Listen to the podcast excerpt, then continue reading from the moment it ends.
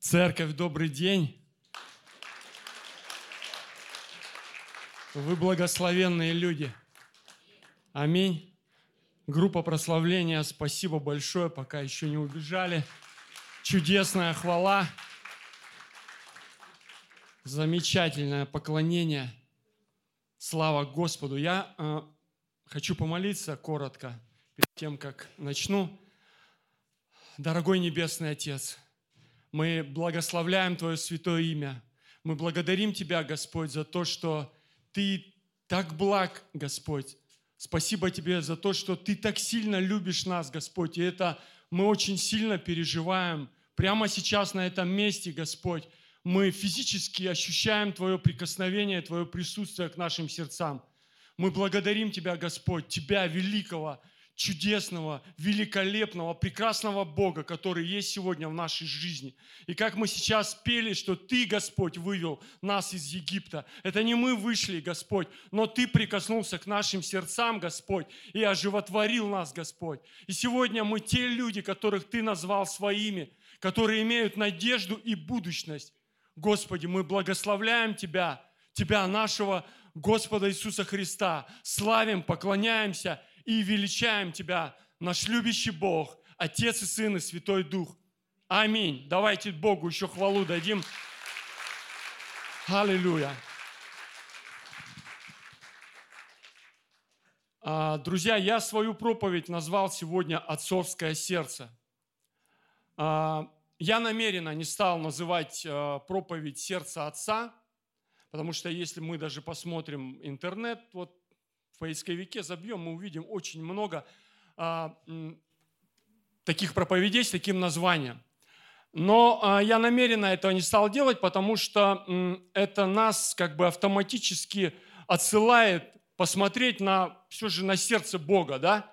Но сегодня я хотел бы вместе с вами поразмышлять и посмотреть именно на наши родительские сердца, именно на наши а, а, а, а, родительские, как отцов и как матерей.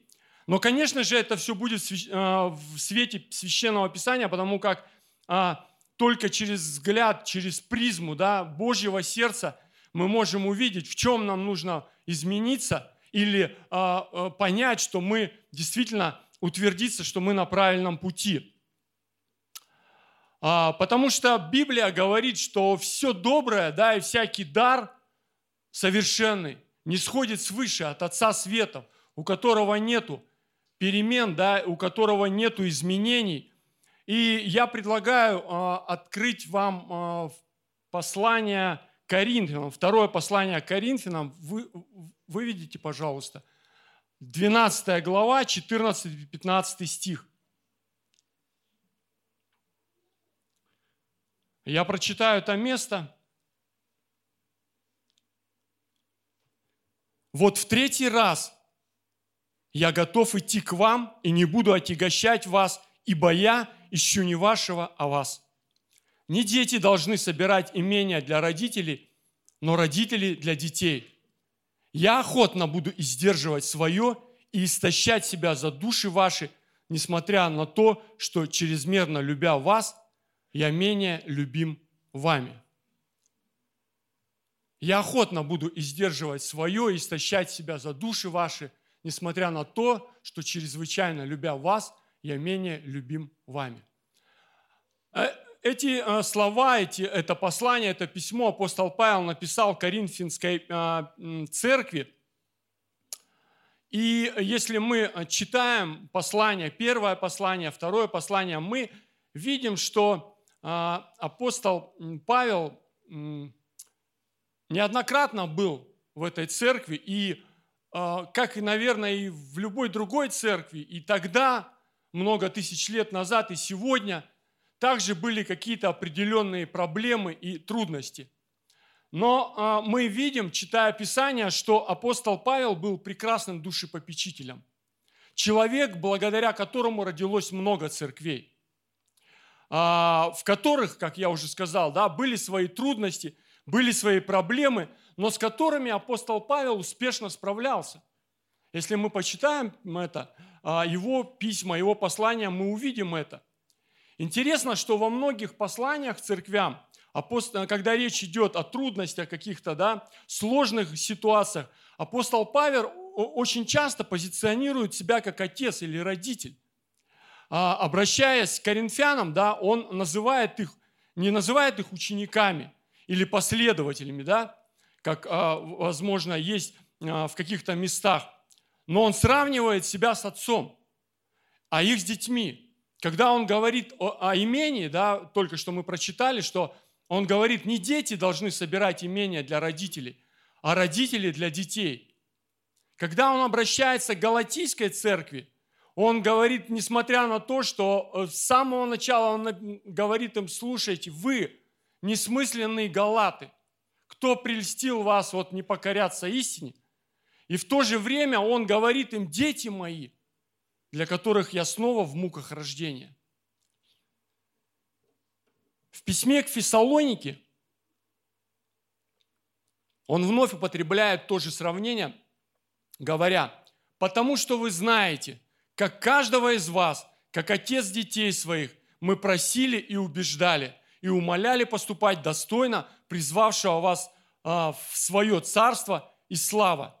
Из этих текстов нам очевидно, да, что апостол Павел сравнивает себя с отцом, а людей, находящихся в этих церквях, детьми. Почему это важно, друзья?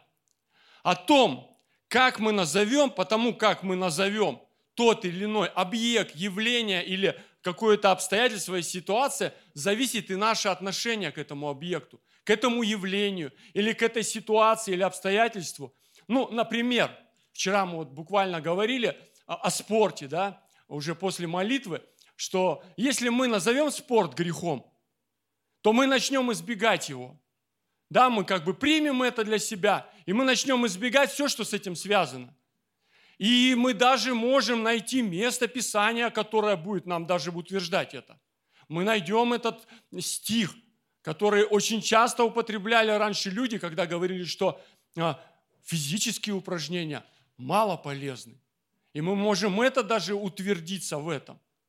А если мы скажем, что спорт – это способ, чтобы привести свое тело, да, свой эмоциональный фон, ну, вот полностью как-то настроение свое, какое-то физически а, хорошее состояние, то физи, а, физические нагрузки, неважно какие, пусть это будет бег, там, футбол, там, не знаю, коньки, лыжи, фитнес, йога, все что угодно, да, чем мы можем заниматься, то для нас это станет нормой и станет удовлетворением.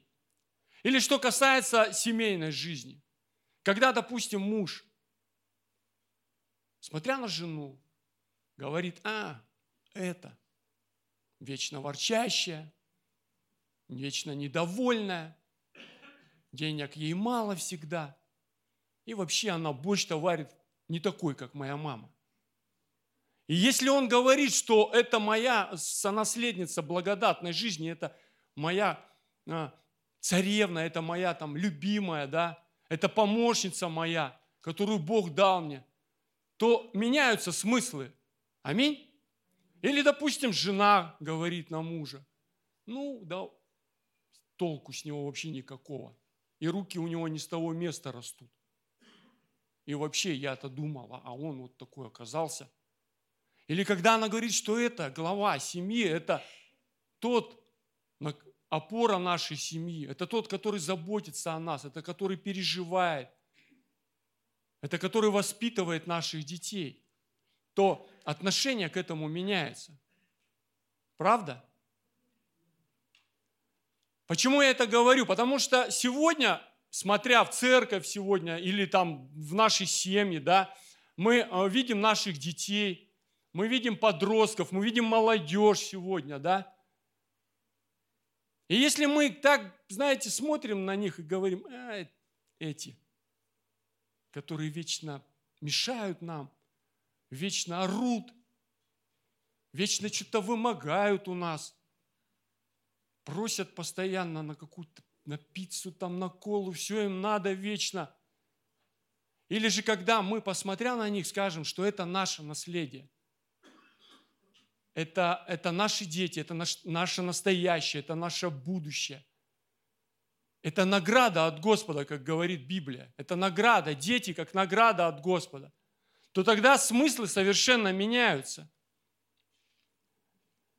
И отношение апостола Павла к церквам, как родителя к детям, является хорошим примером для нас, как родителям сегодня, к нашим детям, к нашим подросткам, к нашей молодежи, для того, чтобы мы правильно строили свои отношения с ними, как с родными, с нашими детьми, кровными, так и с духовными нашими детьми. И вот о таких качествах этого отношения мы сегодня с вами и поговорим.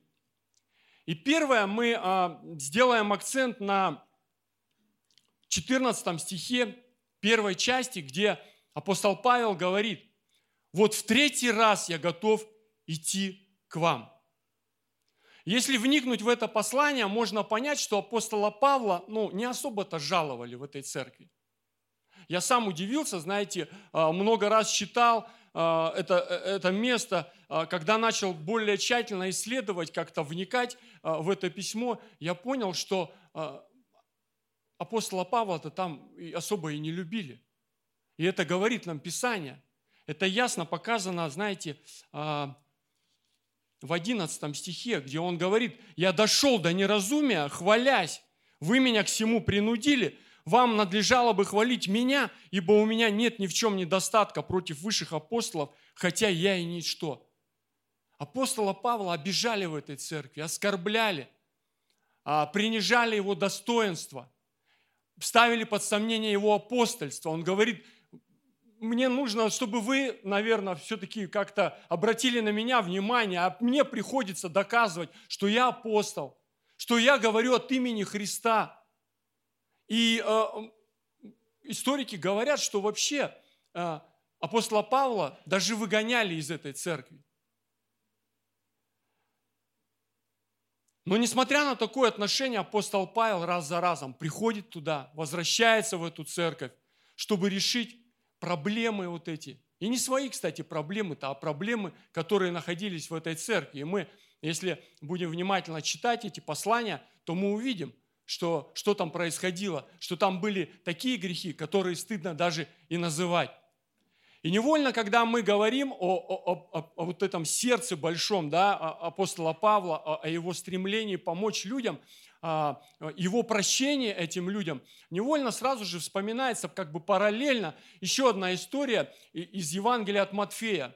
А, все мы знаем эту историю, когда э, Петр задает вопрос Христу, когда он проповедует им, и он говорит, Господи, сколько раз прощать брату моему, согрешившему против меня? До семи ли раз? Иисус отвечает ему, до семижды семидесяти раз. Очень сложные слова. До седьмижды 70 раз. Говорят, что это 490. Ну, я не силен в математике, но если логически седьмижды умножить на 70, то получится 490. То есть апостол Павел, о, прошу прощения, Иисус говорит о том, что постоянно, конечно, он задирает эту планку, но он говорит, нужно всегда прощать. Сколько у нас получается прощать? Конечно, если мы говорим о детях наших, то, мне кажется, это бесконечное вообще прощение, которое просто и, и, наверное, наши родители бесконечно нас прощали. И мы сегодня наших детей бесконечно прощаем, потому что они постоянно вредничают, постоянно что-то делают не так – постоянно лукавят, там еще какие-то вещи происходят. И мы прощаем раз за разом. И не потому, что они становятся, может быть, вот идеальными, а потому что, ну, они наши дети, да? А, но а что насчет других? Как насчет того, что, как мы прощаем своих ближних? Сколько мы это можем сделать? Один раз? Два? Или три? Или два? Или один? Ну, в зависимости, наверное, от вреда, да, степени вреда, когда что-то тебе сделали такое, а, и ты, э, возможно, это градируешь, то есть если там как-то а, ну, тебя, может быть, обидели не так сильно, то ты, наверное, простишь. Но если по-серьезному, люди говорят, знаете, иногда, может быть, слышали такое, что а, я не прощу его до конца жизни. Там. Все, такое, такое нельзя прощать, да? Такое нельзя прощать.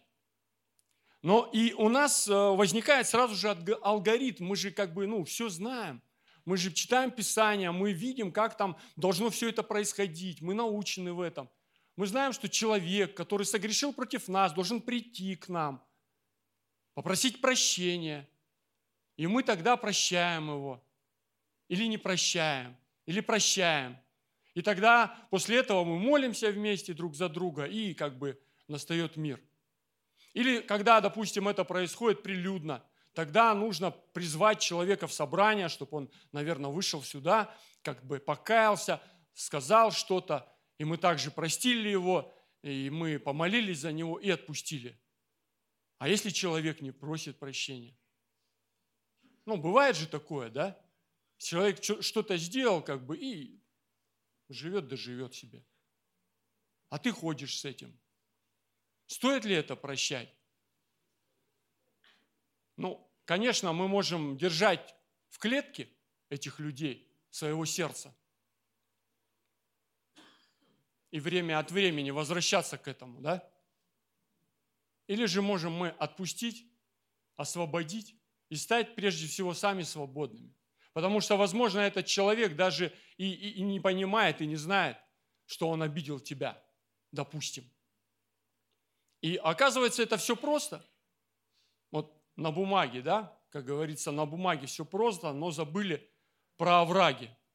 Или когда мы молимся за кого-то, да, на прошлой неделе мы молились всю неделю здесь. А, был пост, а, молитва вечерняя. Мы молились, и э, очень много тем поднималось, да, о которых мы молились, очень много говорили о вере, говорили мы о, об исцелении, о силе Божьей, э, о многих вещах, о тех людях, которые сегодня нет в церкви, которые были, что за них тоже нужно молиться, потому что они также нуждаются э, в благодати и в милости Божьей.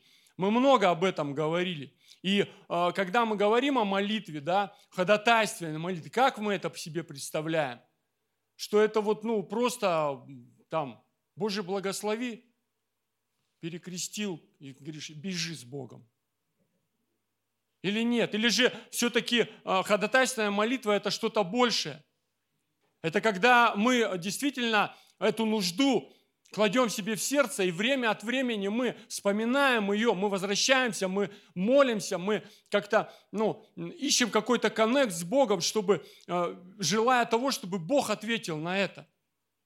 И мы верим сегодня, я думаю, мы все верим, что исцеления, они есть в церкви, они были в церкви, и они будут всегда в церкви, потому что об этом говорит Слово Божье. И они происходят сегодня. Но не всегда это быстро происходит. Иногда нам очень хочется, чтобы это произошло быстро. Вчера я делился одной мыслью о том, что мы а, очень ну, что-то представляем для себя, что-то как бы нарисуем уже для себя, какую-то картину будущего, как Бог будет отвечать, как Бог будет действовать в нашей жизни. Но иногда это происходит абсолютно по-другому. Потому что Богу виднее, что нужно нам. Я рассказывал, привел, при, приводил в пример а, историю Корнилия. Помните, был такой муж благочестивый, который, написано, молился и постился. Это не был верующий человек, но он был богобоязнен, он понимал, что, э, видимо, это ключ, это инструмент к тому, чтобы вот, ну, наладить, может быть, какое-то свое духовное состояние. И написано, Бог презрел на него и отправил к ему Петра и учеников – и когда они пришли, да, и, и он говорит, я постился вот четыре дня тут до сего часа, как бы, и они начали там общаться, молиться, и в конце концов Бог дал самое важное, что нужно человеку. Самое важное, Он дал ему спасение. Мы не знаем, о чем он молился и что он думал, и о чем переживал, но Бог дал спасение ему и его семье.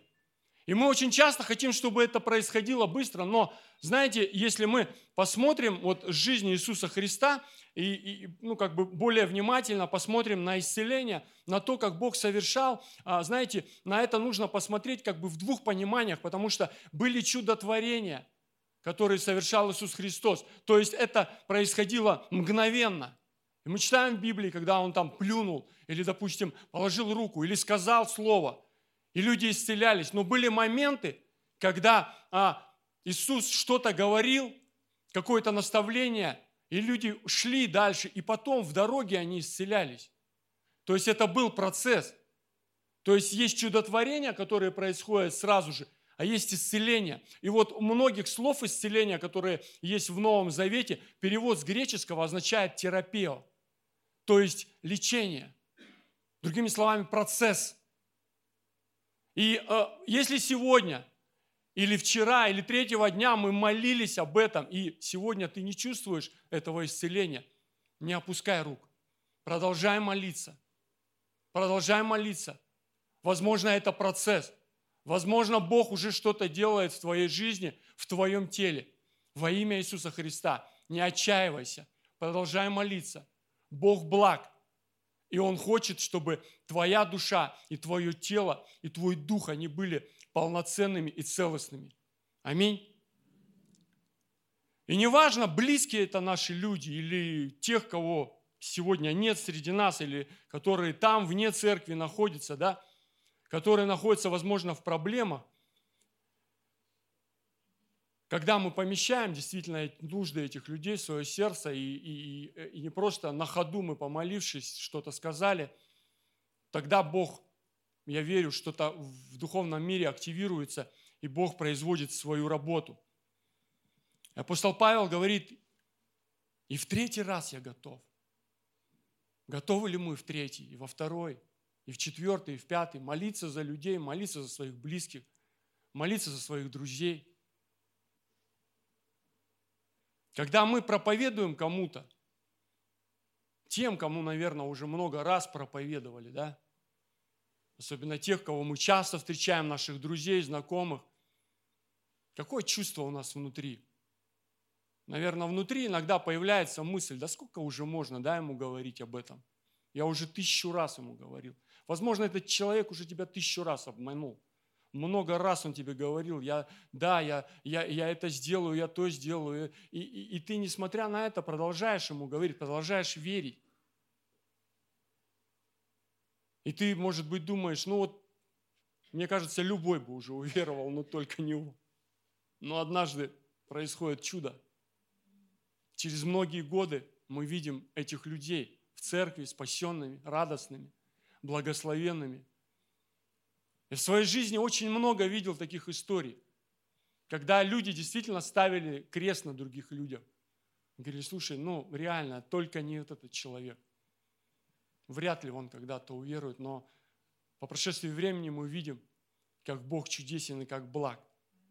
У нас а, мы с братьями играем в футбол. У нас есть футбольная команда, такая интернациональная, там с нескольких церквей. Ребята а, еженедельно собираемся. И у нас есть там один парень.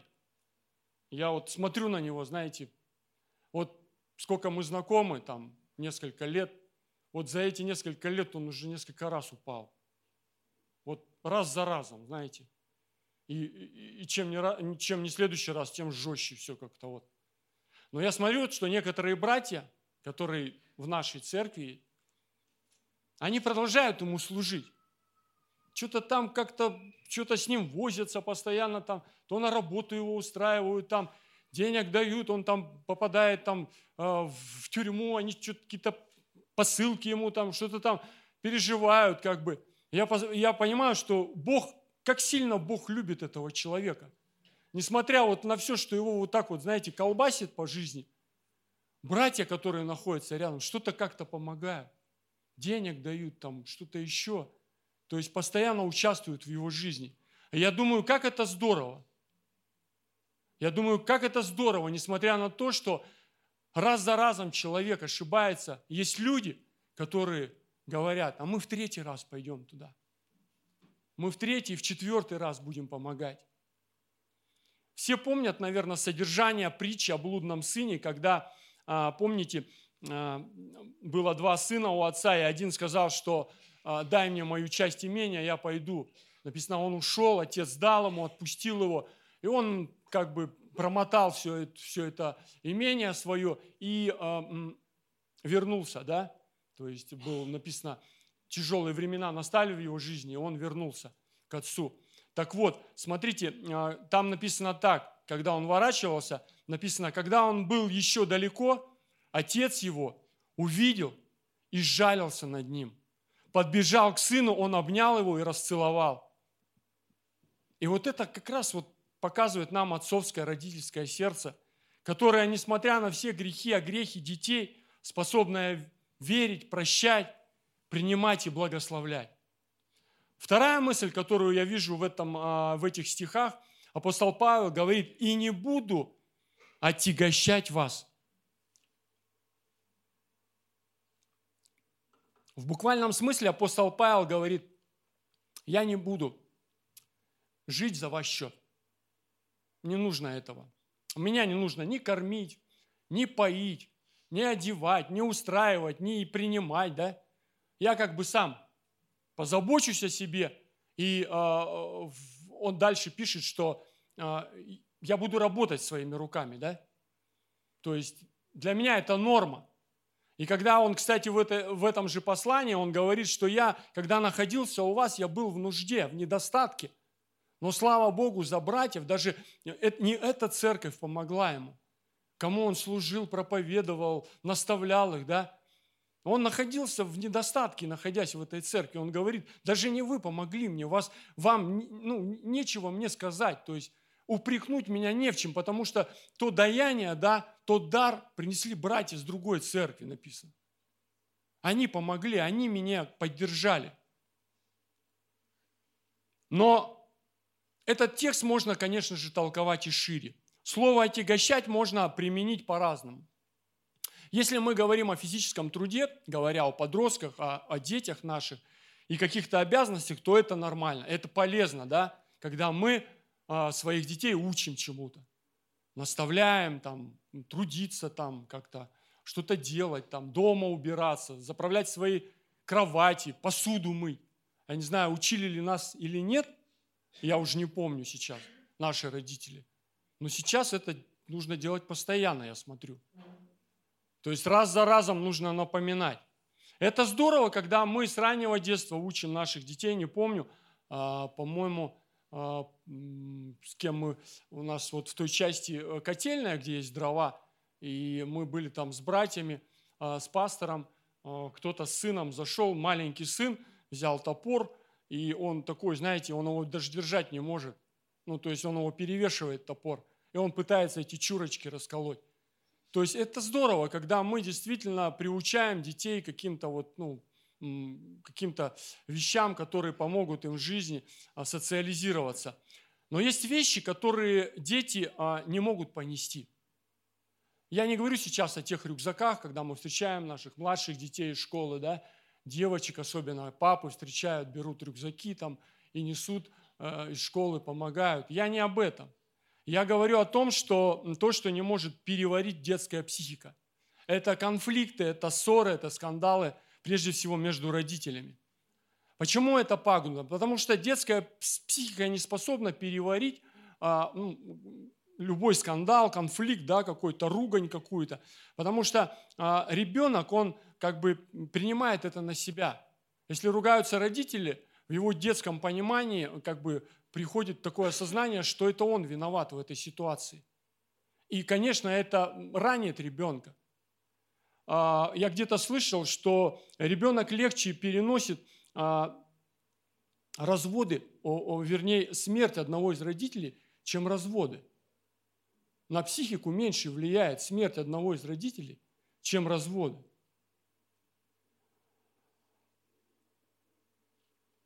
Или когда мы а, втягиваем, или не мы втягиваем, люди втягивают подростков в разные вот разговоры, осуждающие других людей. Это тоже очень пагубно для детей, для детской психики. Посланник фессалоникийцам апостол Павел а, писал такие слова, он говорит, ну, очень похожие. Мы никому не навредили, когда были у вас. Так вот, наша задача сегодня не навредить. Не навредить нашим детям, нашим подросткам и тем людям, которые вот находятся, как бы, которые доверил нам Господь. А тяготить, потому что можно и во взрослой жизни. Втянув кого-то в какой-то конфликт, интригу, осуждение или спор. И кто-то просто может забыть, простить и отпустить, да, как говорится. а кто-то может споткнуться об этом. Нехристианское поведение, какое-то грубость, лицемерие, непримиримый нрав. И поэтому люди могут стать соблазном и преткновением как в церкви, так и вне. Особенно для тех, кто не так давно познакомился с Богом, которые на таком раннем своем христианстве, детском можно, да, своем христианстве, или который недавно познакомился, или который только собирается это сделать. Апостол Павел в отношении этих вещей сказал так. «Я не буду есть мясо вовек, если этим соблазняется брат мой». Потому что для нас, может быть, какие-то вещи уже сегодня по прошествии времени являются свободой, но для кого-то могут стать это соблазном и преткновением. И если мы зрелые христиане, нам необходимо это учитывать, этот момент. Удивительно, что более тщательное изучение этого письма а, дает понимание нам, что, а, по сути, апостол Павел здесь обличает их. Всегда обличает. Вот в каждой главе он их обличает.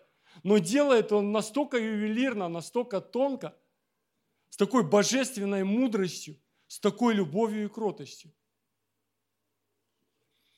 Дальше он пишет, ибо ищу не вашего, а вас.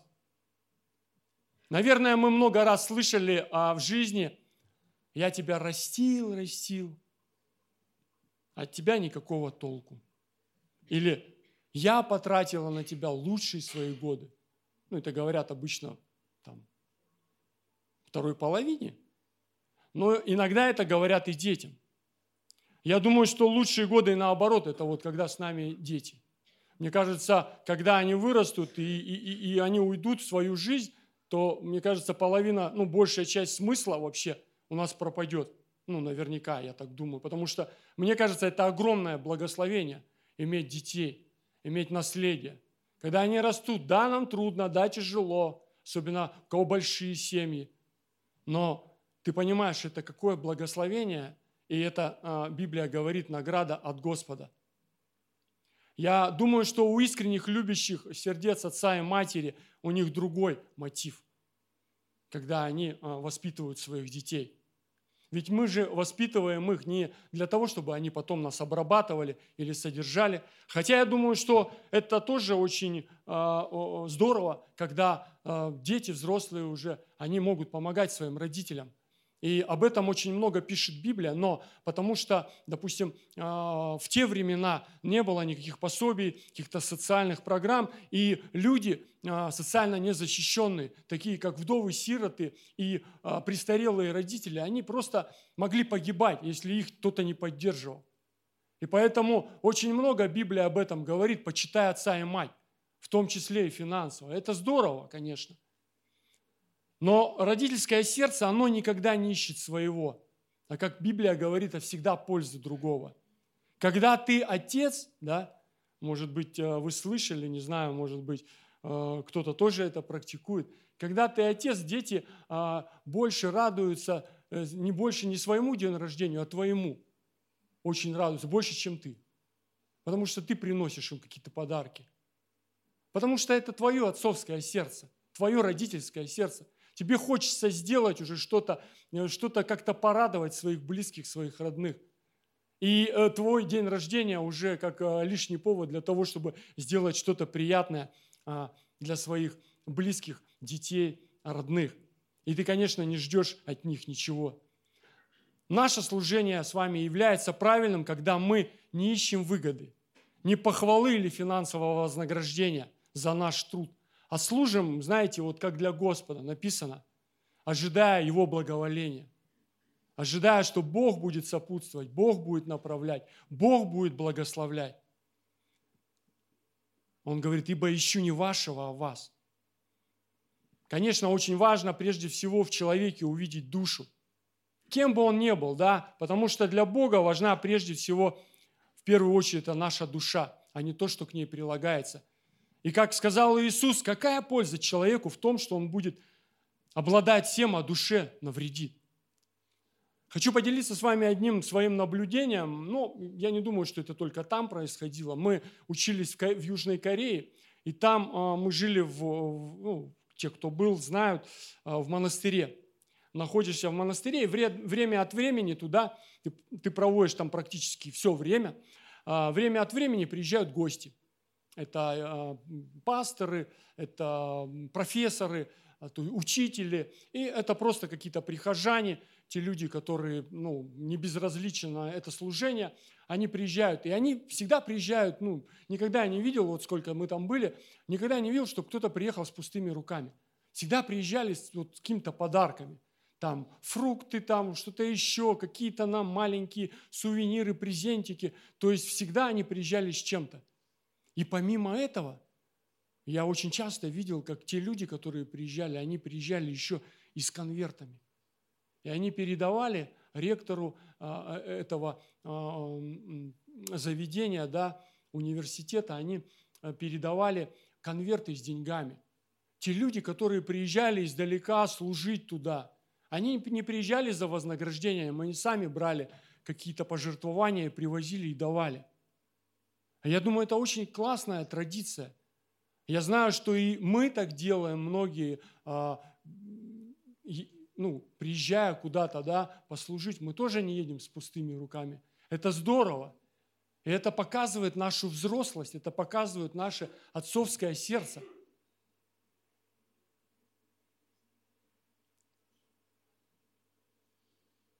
Я понимаю, что такие люди, они, как написал апостол Павел, охотно издерживают свое.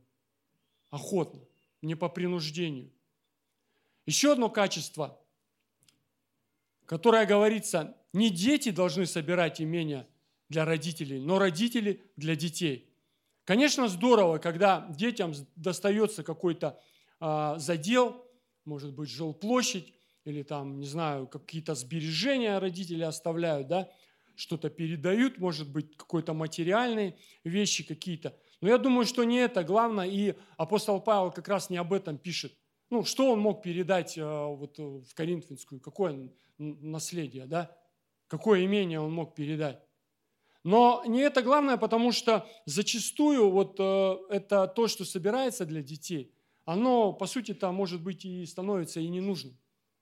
Потому что не раз слышали такие свидетельства и видели, наверное, когда там бабушка жила-была, да, собирала для детей что-то там, а ее не стало, дети приехали, и вот все, что было в доме, да, они вынесли в мусоропровод, поставили там все эти югославские стенки, там комоды, серванты, там еще что-то, да.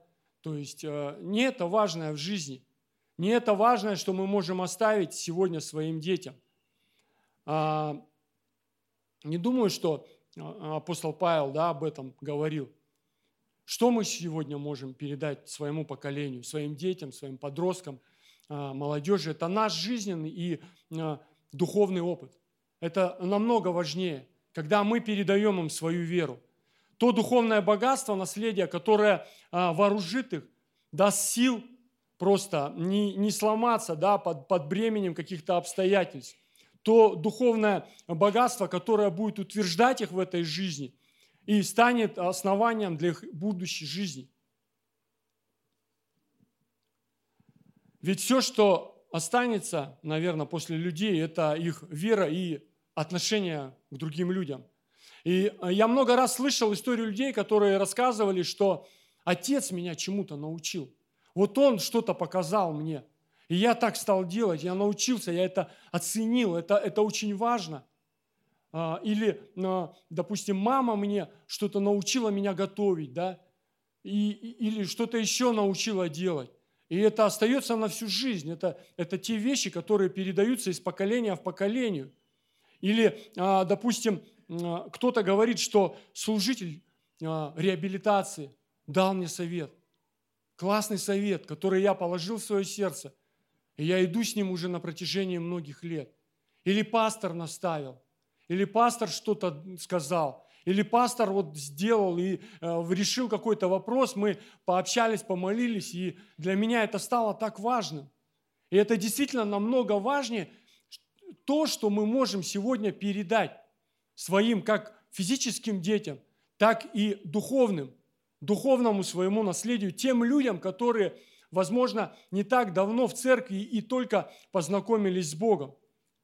И когда в нашей церкви проходят молодежные конференции, Я убежден, кто-то, может быть, со мной не согласится, я убежден, что основными спикерами всегда должны быть взрослые мужи, пасторы, у которых есть жизненный опыт, которые могут поделиться своей верой, которые могут поделиться духовным опытом, которые могут поделиться Божьей мудростью, которую они вот, ну, э, собрали в своей душе, в своем разуме, в своем сердце.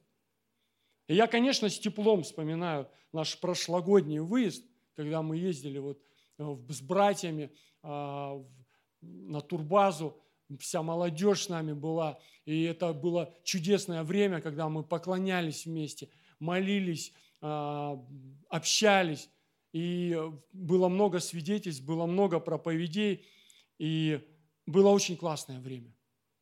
И это, наверное, даже намек на следующий. Вячеславу. На следующий выезд. Я очень с теплом это а, действительно вспоминаю. И а, Писание говорит э, в книге притчи, что наставь юношу при начале пути его, и он не уклонится от него, когда и состарится.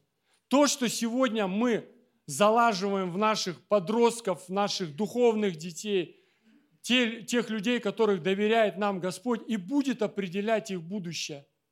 Если сегодня это будут Божьи истины, это, если сегодня это будут правильные отношения – понимания, описания христианской жизни, то, конечно, эти люди, они, э, заложив вот это правильное основание, они потом ну, не потерпят урона, не потерпят кораблекрушения, о котором говорит Библия. Потому что у них будет правильное основание. И последнее из э, этих стихов я хотел бы отметить апостола Павла слова, когда он говорит, я охотно буду издерживать свое. Охотно. Я уже говорил об этом, эти стихи. Без принуждения. И мы можем задать вопрос, почему? Почему ты так говоришь? Ты пришел туда, где тебя вообще не ценят, не ставят ни во что, не уважают. Но ты раз за разом приходишь, и ты еще говоришь, слушайте, я буду все свое издерживать. Все свое издерживать, несмотря на то, что чрезвычайно любя вас – я менее любим вами. По сути, вы меня даже не любите, но я готов все сдерживать свое. Почему задается вопрос? Я думаю, знаете почему? А потому что он по-другому не может. Потому что у него отцовское сердце.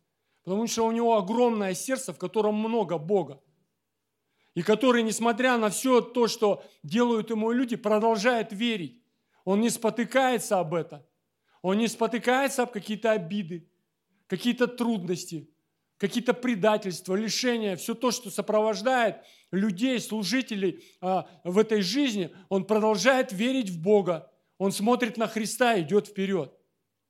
Потому что он не может по-другому, и он живет другими принципами, в которых говорится блажение давать, блажение давать, чем получать.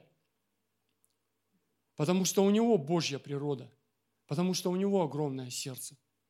И бесспорно, что каждый из нас сегодня идет своим путем. Мы каждый на, из нас, каждый на своем этапе христианского развития. Но я верю, что однажды каждый из нас должен прийти в тот возраст и встать в позицию отца. Однажды, повзрослев, встать в позицию отца или матери – во всех сферах нашей жизни. И это касается не только служителей. Это сейчас речь не о пасторской семье. Вот наши отец и мать. Это говорится о каждом из нас, что мы каждый однажды должны прийти в это состояние, когда действительно мы становимся отцами, мы становимся матерями во многих сферах нашей жизни. И к евреям сказано, что вам надлежало бы быть уже учителями, а вы обращаетесь к начаткам. И до сих пор питаетесь молоком, а не твердой пищей. Вам бы, конечно, уже повзрослеть, да, говорит, говорится в этом Писании.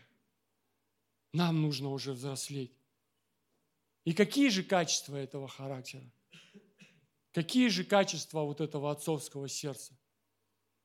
В этом нет секрет. Все написано в Священном Писании. Это не обижать. не обижаться, не ссориться по пустякам, прощать людей, да, когда может быть тяжело, сложно, но ты прощаешь, проявлять терпение, продолжать верить, благословлять материально, духовно, эмоционально. Это тоже очень важное благословение, когда мы можем посочувствовать, когда мы можем обнять, когда мы можем проникнуться, принять человека. Это очень важные вещи, которые тоже проявляет отцовское сердце. Нужно научить отпускать, как отпустил отец того блудного сына. Это было тяжело, это было сложно, но нам тоже нужно научиться отпускать. Отпускать своих детей, отпускать юношей своей, своих, отпускать тех людей, которые, возможно, решили для себя уехать, переехать, служить где-то в другом месте. Нам тоже нужно научиться это. И любить, несмотря на, на то, что, возможно, а, это не является взаимностью. И закончить я хотел бы а, историей Исаака. Это Ветхий Завет, 27 глава, если я не ошибаюсь. Это история, когда Иаков обманул своего отца, получив благословение. Помните, наверное? Я не буду а, зачитывать, там долгая история, я коротко скажу, о чем речь. А, когда пришло время благословлять своих детей, написано с первого стиха, там такие есть слова, что Исаак, состарившись, стал слаб глазами, но не ушами. Запомните это. Он стал слаб глазами, но не ушами. И вот он призывает к себе своего сына, а, младшего а, Исава, который а, был охотником. Он добывал дичь, ходил, был вот по полям написано, и ловил там, не знаю, добывал, в общем, вот этих зверей. И отец любил его, потому что это было, ну, он готовил это кушанье, а потом приносил, и отец, видимо, это была такая любимая вещь а, в его жизни. Он пригласил его и сказал, Исав, давай вот сходи, поймай зверя, приготовь и приготовь мне кушание, пожалуйста, я хочу благословить тебя. А, и тогда мать, жена Исаака и Ревека, она послушала этот разговор, и она передала все Якову. Она говорит, слушай, пока Исав там будет ходить, давай быстро все это обстряпаем, дельце. Сейчас берем козленочка, приготавливаем быстренько, все так же сделаем, классно, вкусно. И ты оденешь одежду Исава и пойдешь туда. Но Исав был человек, у которого был такой, написано, обширный волосяной покров. Покрытый кожа вся была у него. И чтобы как бы, ну,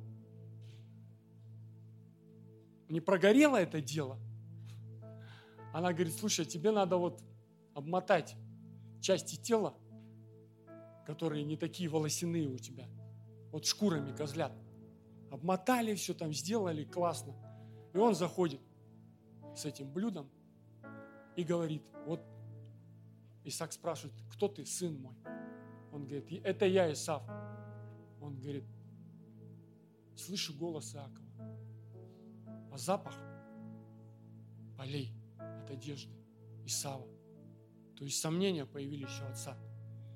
И когда он приносит это к нему, он говорит, подходи, дай мне, вот он ему принес это кушание, он обнял его и пощупал. Слушай, ну, Яков же, Яков. А вот по ощущениям Исав. И написано, он поел и благословил его. И Иаков довольный ушел. И вот мы в Библии, в этом истории мы нигде не видим, узнал он он его или нет. Потому что написано, с глазами он был слаб, а слышал-то он хорошо. Слышал он хорошо. И мы никогда не узнаем, конечно, как же было все на самом деле. Узнал он этого сына, не узнал, но он благословил его. Знаете, я почему эту историю рассказываю? Потому что мы тоже порой вот как эти дети, как что-то пытаемся хитрить, мудрить, как наши дети делают, да? Не так давно э, наши дети собрались на день рождения, и Наташа купила подарок, и э, вот в этом комплекте подарка были конфеты, хорошие конфеты. И когда собрались на, на, идти на день рождения, то открыли этот подарок, конфет не было. Пустой пакет просто лежал. Двое детей. Кто взял? Никто. Ты брал? Нет. Ты брала? Нет. Серьезно. Как мы только их не упрашивали. Нам уже просто интересно стало, как бы, Наташа купила другие конфеты, положила, поехали на день рождения. Но нас вот интересно было, слушай, куда же делись конфеты? И я думаю, что однажды эта таинственная тайна все-таки станет явной. Когда-то, возможно, когда они вырастут и когда они поймут, что это всего лишь шалость была какая-то, они расскажут нам.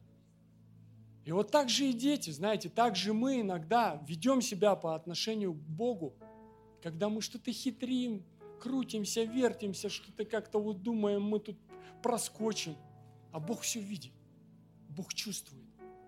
И мы видим, что он, несмотря на то, что а, Исаак сомневался, несмотря на то, что на эту ложь, да, несмотря на обман самых близких людей, своих детей, своей жены, он продолжает любить, он продолжает благословлять, он продолжает верить.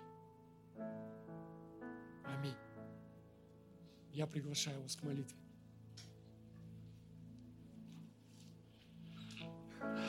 Отец Небесный, благодарим Тебя, великий наш Бог, что Ты такой благий, что Ты не человек, что Ты Бог, что у Тебя нет тени перемен, Ты верный, Ты святой, Ты любящий. И мы благодарим Тебя, что, Господь, Ты подарил нам свою природу. Сегодня Дух Святой, который пришел на эту землю, Он живет в наших сердцах. И мы благодарим Тебя, что благодаря этой привилегии, Господь, те чувствования проникают в наши сердца, Господь. Конечно, мы несовершенны, и мы много ошибаемся, но, Господь, мы всегда взираем на Тебя. Мы всегда учимся у Тебя. Мы, читая Священное Писание, мы видим, как Ты поступал, как поступали многие мужи Божьи. И мы, Господь, также хотим быть отцами, матерями, Господь. Мы хотим действительно, Боже, благословлять. Мы хотим верить, мы хотим, Боже, надеяться, мы хотим действительно доверять. Господи, дай нам сил, Боже, дай нам, Боже, а, Твоего, Твоей мудрости и Твоего разума, Господь, чтобы нам действительно воспитать достойное поколение – как в физическом, так и в духовном плане, Господь.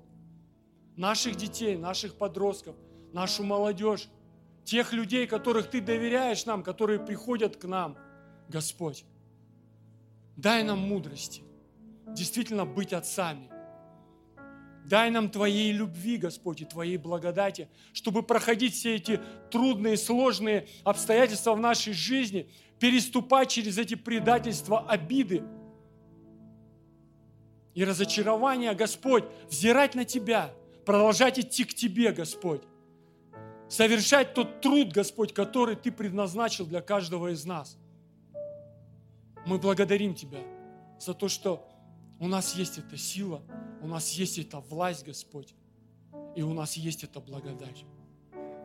Мы чтим Тебя, и мы славим Тебя, и мы благословляем Твое святое имя. И пусть в нашей жизни, в жизни наших детей, наших подростков и тех людей, которые, Господь, Ты нам доверяешь, будет много Твоей славы. Пусть многие люди, Господь, взирая на нас, на наше служение, они видят Тебя. Взирая на наши сердца, они видят Тебя. Благословляем друг друга, благодарим Тебя – Благословляем церковь, Господь. Славим Тебя, чтим и поклоняемся. Великий наш Бог, Отец и Сын и Святой Дух. Аминь. Будьте благословенны.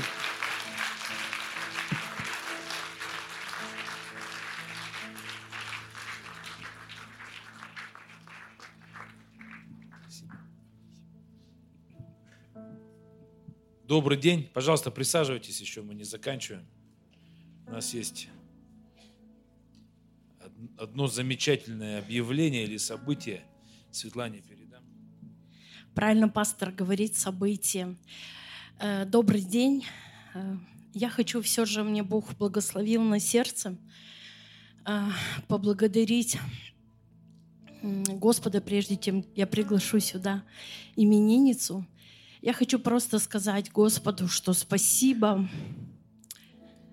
что Бог нас радует, дает радостные события. Даже мы радуемся, когда узнаем, что в церкви здесь сестры беременные. Это здорово.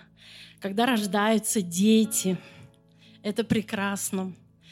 Когда у нас свадьбы, это тоже прекрасное, радостное событие. Вот, когда у нас поступают детки, это все прекрасно. И поэтому я с радостью хочу просто Бога поблагодарить, что есть такие события. Аллилуйя, что нас много, что мы поздравляем друг друга, да, внимание такое, поздравляем деток наших. И очень хочется, чтобы мы сегодня снова, и я думаю, что кроме этой именинницы есть еще именинники, именинницы.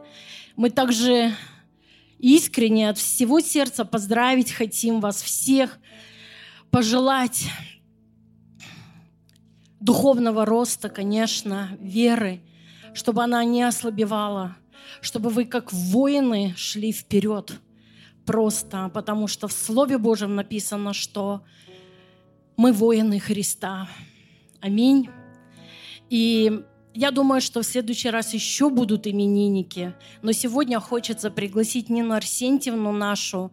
Я хочу пригласить домашнюю ее группу сестер, я думаю, что они приготовили поздравления для нашей прекрасной сестры. Спасибо, что у нас есть, правда, такая возможность. Спасибо тебе, Бог, что ты нас радуешь. Спасибо тебе.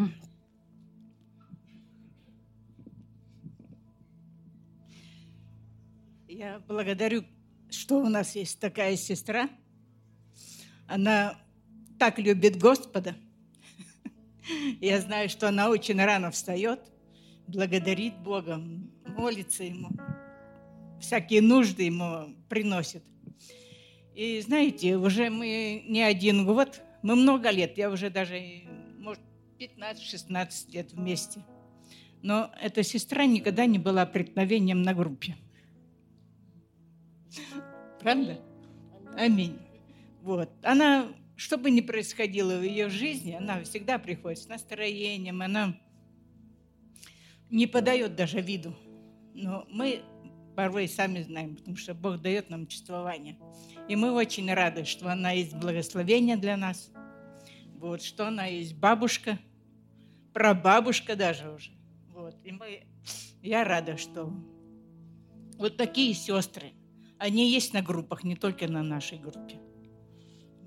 Я просто благословляю ее.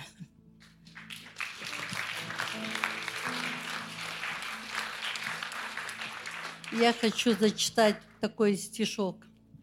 Дорогая сестра Нина Арсентьевна, от всей души поздравляем тебя с днем твоего рождения. В твой чудесный день рождения пожелать хотим добра, чтобы вера твоя в Бога укреплялась и росла чтобы было настроение светлый праздник отмечать, чтоб сошли благословения, радость неба принимать.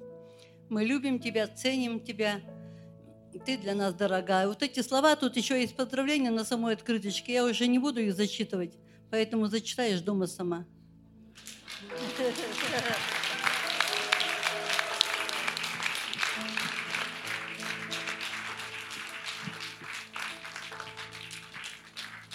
Давайте мы помолимся, встанем, благословим. Отец Небесный, мы благодарим Тебя за чудесную сестру, которую Ты подарил нам, нам в церкви. Спасибо Тебе. Мы благословляем ее. Отец, спасибо Тебе за ее жизнь, за ее судьбу, которую она подарила нам, за свое служение, за свое отношение, Господь, за все спасибо Тебе, благодарны Тебе.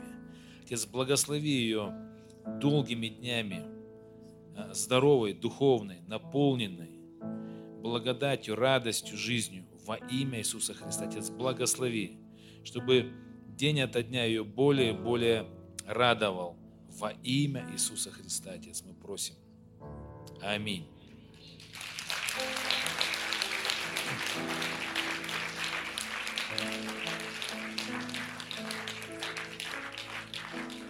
Давайте мы присядем еще ненадолго.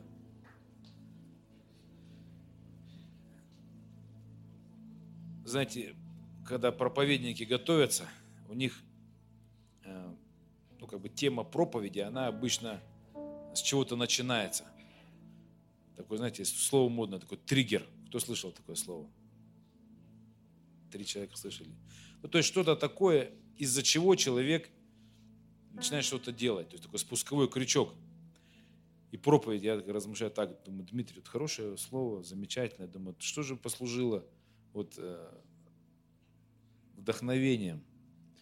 Вот, быть зрелыми, быть отцами и прочее.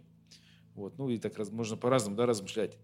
То есть, с одной стороны, вот действительно, когда вокруг тебя люди есть определенные, и ты так устаешь от людей, которые незрелые, которые обижаются, которые вредничают, которые вот, ну, безответственные. То есть, ну вот просто настолько они тебе надоедают, и так, порой такие люди, если они тебя окружают, если это еще твои братья и сестры, не дай Бог, то вообще отчаяние приходит. Да? Потому что как жить дальше, как дела Божьи делать. Вот. Ну, это с одной стороны.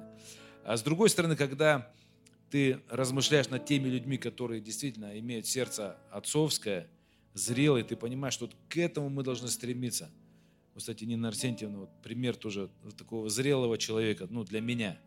То есть человека, который, ну, я знаю, что если что-то даже будет ей, может быть, может быть, обидно, что-то непонятно, но э, я понимаю, что взрослый человек, зрелый, он это не даст этому развиваться, там, обижаться, там, или там, э, почему меня там не позвали, или почему мне не дали. Там. Ну, то есть взрослый человек не будет этого делать. Взрослый человек ко всему относится таким созрелым отношением. Вот, я думаю, то, что Дмитрий имел в виду, я не знаю, я с ним поговорю, почему он проповедь это выбрал. Ну, просто, что действительно нам, надо быть зрелыми и иметь такое, знаете, отцовское сердце во всем. Обидели тебя, против тебя что-то сказали, не по-твоему сделали, что-то не так, как ты бы хотел. Но всегда нужно иметь вот отцовское сердце во всем. Аминь. Потому что так тяжело, когда э, есть взрослые люди, которым там уже 50 лет, но они вообще дети. То есть они безответственные, они не могут там какой-то, не знаю, какой-то победить какое-то искушение, какую-то там глупость победить, ну, победить, не просто сдаются, разочаровываются. То есть взрослые люди есть такие. А есть дети.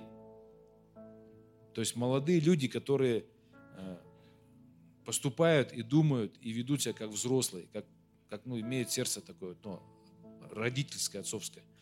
Вот поэтому, конечно, дай Бог нам всем взрослеть в поступках, в делах, в служениях, еще в чем-то.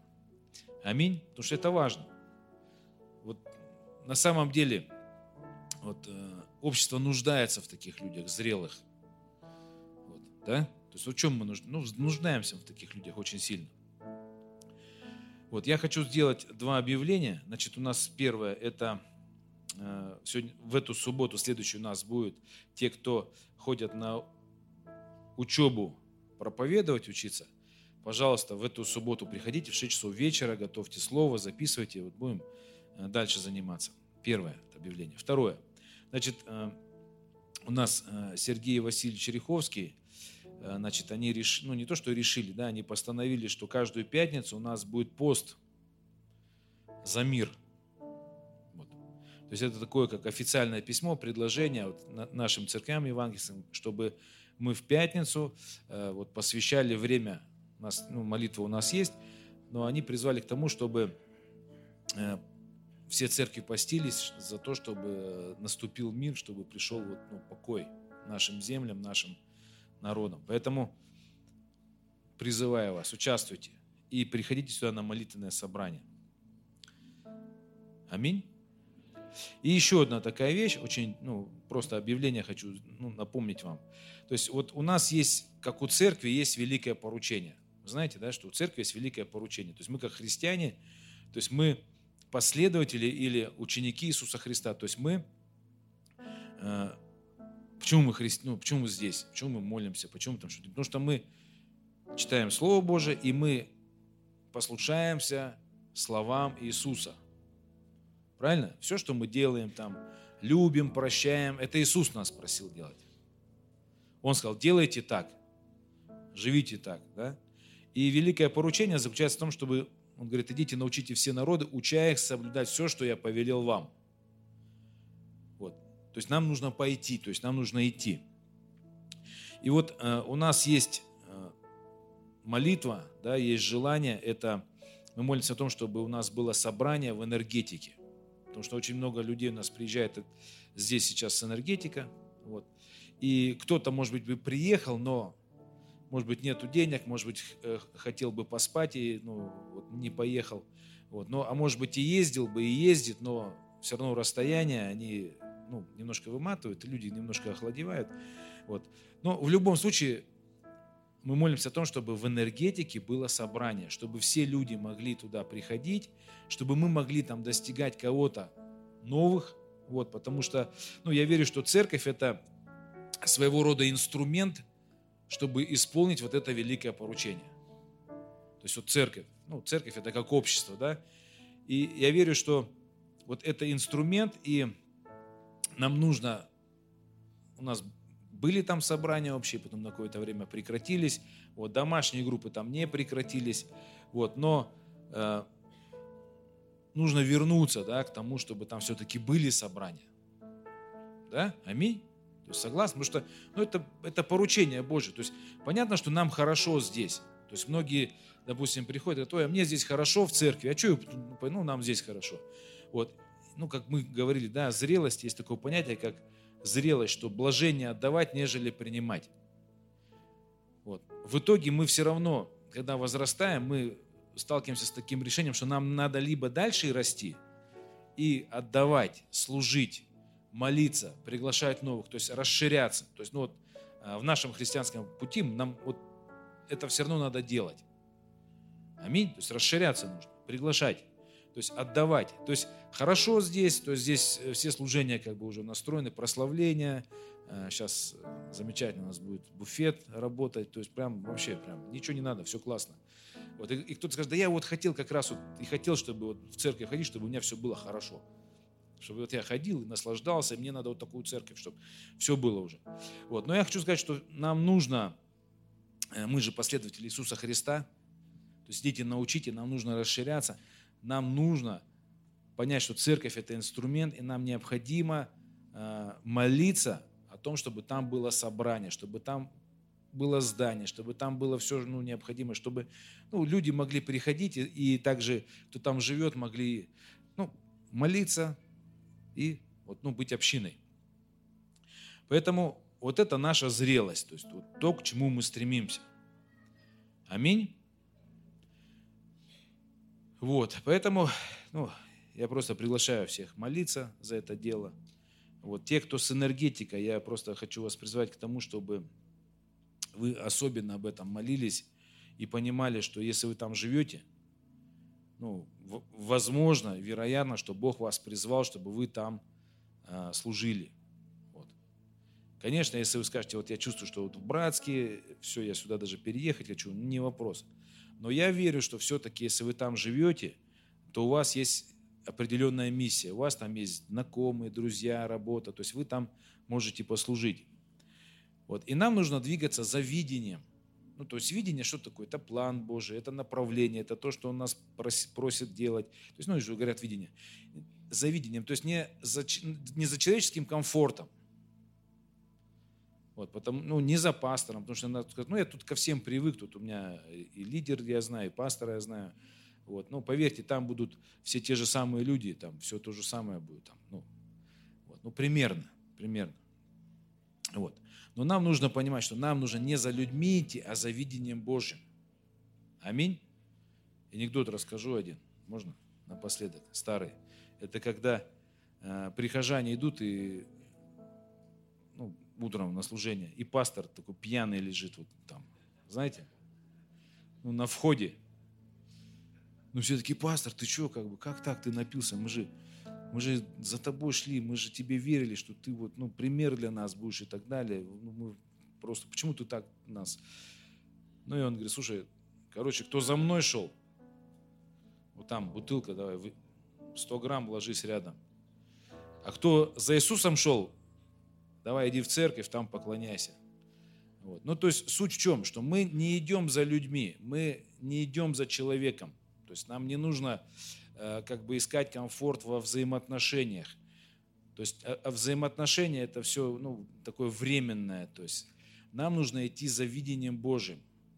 И чувства наши, они и там обретут новых друзей, обретут новые души и так далее. И, и будет и комфортно, и хорошо будет.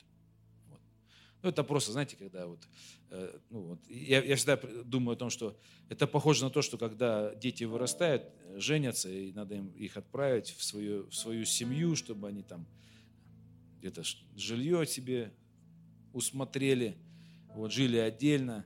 Вот, дети не хотят, то есть вот родителям тоже как бы печально, все переживают. Вот, но если э, вот в семье остаются жить взрослые дети, вообще это такое жалкое зрелище вообще. Просто, ну кто видел, да, такое? Вот, вот мама там, папа там, или там, и с ними живет какой-то пенсионер вообще. Там 50, 60 лет там. Вот, своей жизни никакой, в призвание не вошел, детей не родил, ничего не сделал, живет такой, знаете, просто, ну, видели, нет? Жалкое зрелище, жалкое. А? Но классно, когда ты смотришь, допустим, э, дети живут отдельно, как-то стараются, борются, что-то делают. Это приятно, да, там видно, что жизнь новая, там какие-то эти, может быть, конфликты, еще трудности, но там жизнь идет. И это классно. И то же самое церковь. Я верю, что церковь, она не должна быть таким жалким зрелищем пенсионеров. Такие, знаете, вот там пастор один и тот же, к примеру, там те же самые люди, которые 20 лет, которые все а, не могут на ноги встать. 30 лет церковь, 20, и они на ноги не могут встать. У них какие-то там все переживания, какие-то чувства, что-то. То есть они не повзрослели. Это жалкое зрелище. Да? И классно, когда вот в церкви есть зрелые люди, которые могут открывать собрания, могут служить, поддерживать. Вот.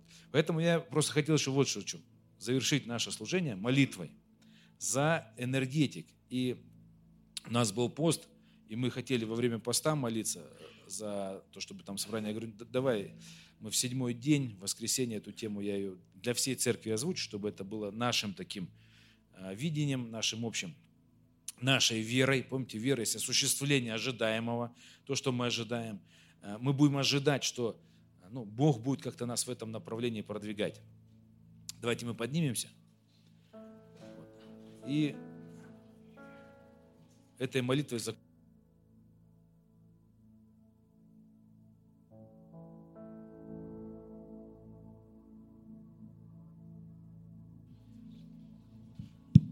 Кстати, наша церковь начиналась с энергетики, кто не знает. То есть благодаря тому, что там люди уверовали, там э, было такое пробуждение, они потом сюда приехали. Вот, Отец, спасибо тебе за энергетик. Благослови народ Божий, живущий там.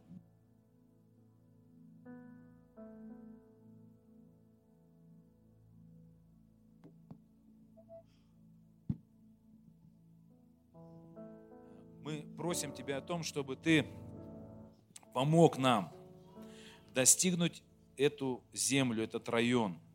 Отец, благослови нас, чтобы нам насадить там э, сильную церковь, собрание, которое будет э, жизнеспособным, которое будет э, приносить плод, урожай.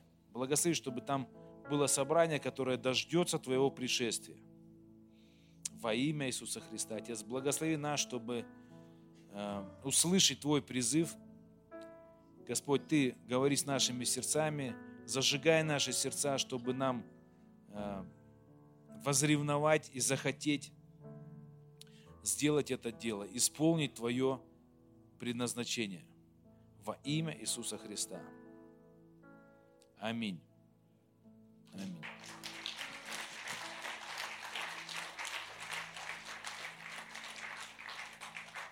Ну, мы заканчиваем наше служение. Пожалуйста, приходите на домашние группы. Вот. Если вы пришли первый раз и что-то вам было непонятно, братья и сестры, обязательно обратите внимание на тех, кто пришли, кто недавно или кто первый раз. Расскажите им об Иисусе, расскажите им, ответьте на вопросы, какие у них возникнут. Э, у нас есть место, кафе специально для этого.